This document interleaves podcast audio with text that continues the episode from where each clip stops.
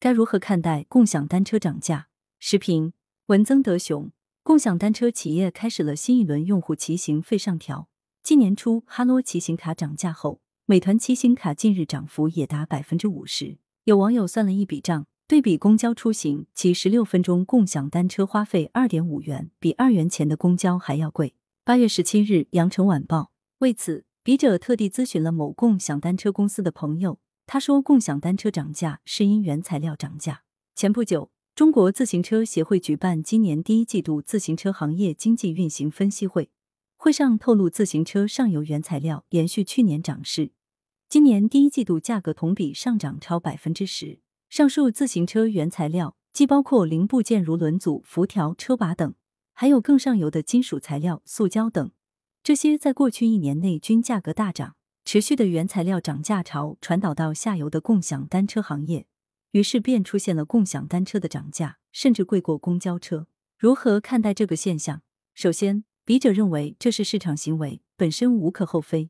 共享单车若还像前些年那样靠烧钱引流，反而不正常，那不是正常的市场行为，形不成稳定的市场秩序，给人相当不确定的感觉。不知前面有什么样的黑洞或陷阱。像现在这样的回归市场，由市场决定价格，一切公平公开，反而更靠谱。其次。将共享单车与公交车类比，并不太合理，因为这是两种不同的需求，不存在二选一的情况。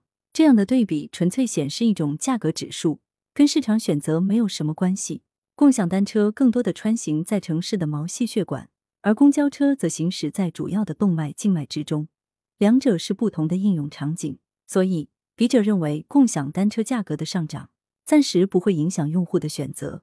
用的会继续用，不用的当然也不会用，恐怕并不存在因为涨价而改成公交车的情况。真正需要关注的是，共享单车企业有没有盈利？综合媒体报道，似乎到目前为止没有一家企业盈利，全部在亏损，这让人对这个行业的未来忧心忡忡。涨价似乎跟盈利没多大关系，顶多是对冲原材料价格的上涨，能否盈利可能跟企业的运营更有关系。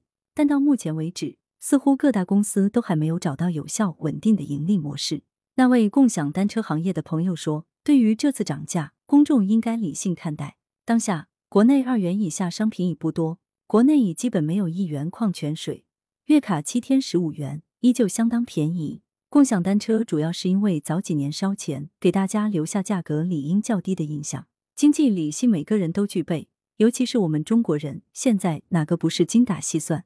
两害相权取其轻，每个人都会做出对自己最为有利的选择。只要满足自己的需求，同时价格又能接受，他们自然会做出合理选择。共享单车的涨价终归是一种市场行为，一切交由市场决定便好。至于政府，也要尊重市场，尊重市场就是平等的尊重每一个市场主体，保护每一个市场主体的权利，让所有的市场主体在一个公平公正的环境中交易或竞争。这就是最好的营商环境。作者是广州市人大代表，羊城晚报时评投稿邮箱：wbsb@com。来源：羊城晚报羊城派。责编：付明图，孙子清。校对：赵丹丹。